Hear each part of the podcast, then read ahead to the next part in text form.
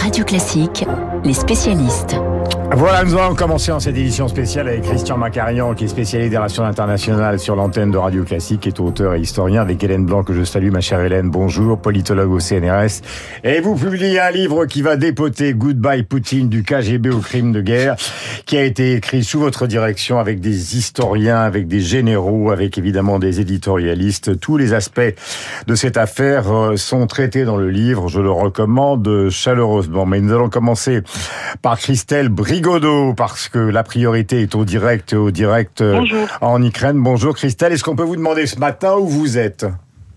Alors oui, je suis euh, actuellement dans un village, à vrai dire, euh, dans la région de Lviv. Donc là, c'est dans l'ouest de l'Ukraine, et c'est un village où ce matin, à l'occasion du 24 février, euh, on va célébrer la, mémoire d'un des premiers héros de la résistance ukrainienne à l'invasion, parce que cette, cette mémoire, on la célèbre pas seulement à Kiev, où tous les regards sont portés ce matin, mais aussi dans beaucoup de petites villes et villages de tout le pays.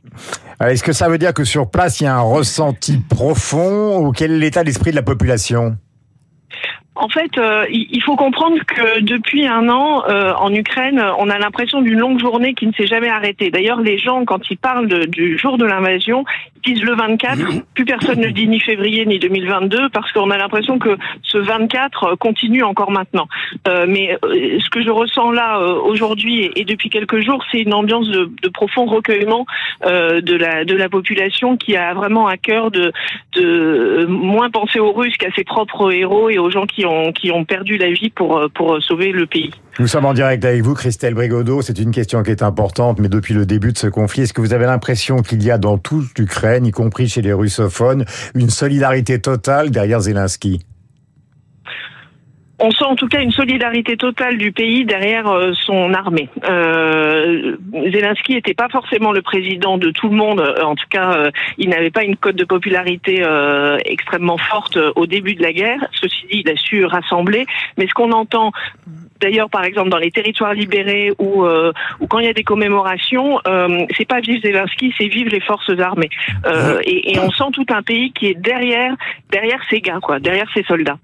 Euh, on a entendu hier qu'il y avait de la conscription dans la génération des gens qui avaient 55 à 60 ans. Est-ce que ça veut dire quand même que ça crée une angoisse, c'est-à-dire que le temps va profiter grâce à la pression démographique aux Russes alors, euh, on, on, sait que c'est une course contre la montre, effectivement, qui s'est engagée, une course contre la montre qui est plus au bénéfice de, de la Russie. Euh, euh, enfin, le temps est plus au bénéfice de la, de la Russie que de l'Ukraine. Donc, euh, effectivement, il y a des inquiétudes. Les, les, gens ont compris maintenant que cette guerre va durer.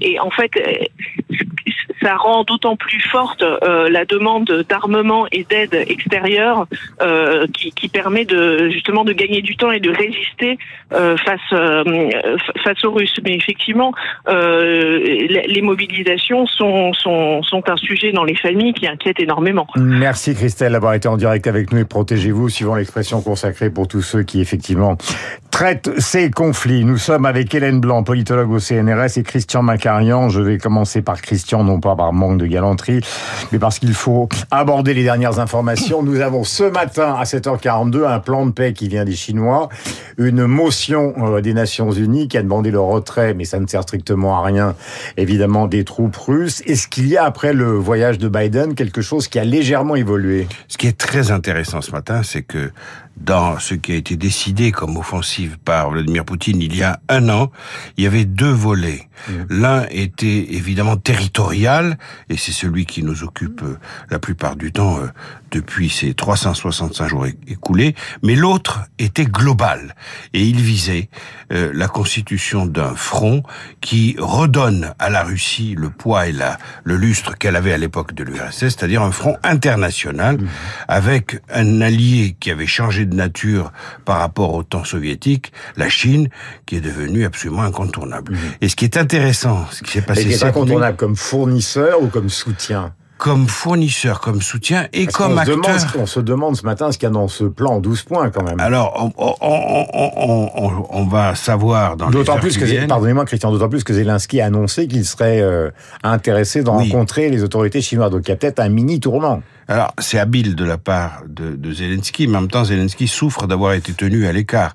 Donc, euh, ce qu'il veut, c'est essayer de désolidariser sans aucun espoir, hein, il vaut mieux le dire tout de suite, mhm. les Chinois euh, et, et, les Russes, de les, de les dessouder un petit peu. Ça risque pas du tout euh, de se produire, mais c'est quand même de la bonne politique diplomatique. C'est ce qu'il doit faire, c'est ce qu'on ferait à sa place.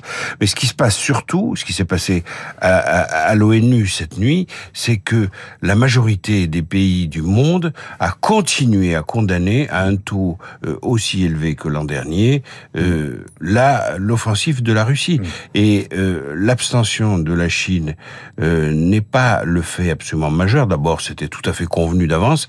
Ce qui est intéressant, c'est que on craignait le fonds africain, celui des pays arabes, tous ces pays qui n'ont pas manifesté de solidarité vis-à-vis -vis des pays occidentaux. Eh bien, l'ONU ne s'est pas fracturée. Alors avant que nous découvrions l'intégralité du journal imprévisible qui va vous raconter cette année de guerre, surtout ne manquez pas ce moment, une très légère introduction avec vous Hélène, car on va se retrouver ensemble après. Goodbye Poutine, c'est un livre que vous avez voulu, qui est à la fois un coup de poing et en même temps, vous avez réuni des universitaires pour aborder des sujets qui sont toujours des sujets controversés dans cette affaire, la Crimée, la nature même de l'Ukraine par rapport à la Russie, la politique de Staline, enfin c'est de l'histoire, des points précis, avec comme objectif quand même euh, bah, d'expliquer que le président russe, depuis le lancement de cette offensive, donc depuis un an, est plutôt sur la stratégie du mensonge absolu.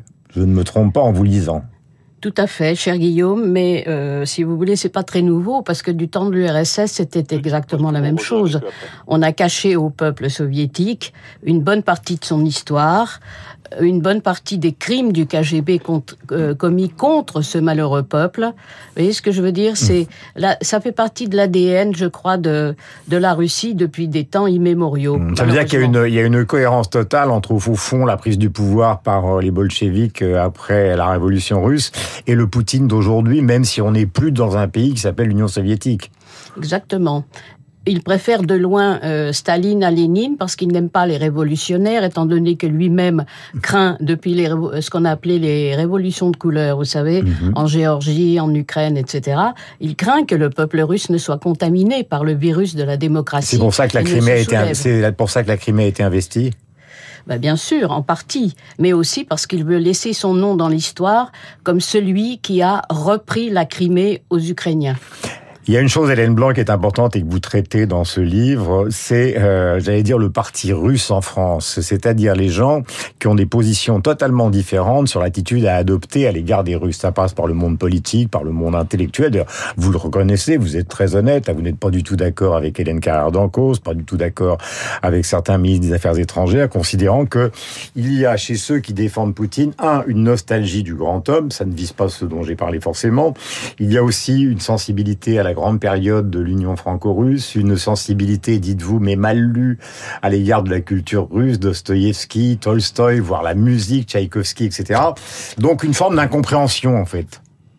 Oui, il y a un peu de ça, mais moi, si vous voulez, il y a des moments moi, je, je lis beaucoup, j'écoute beaucoup, bah, je m'informe.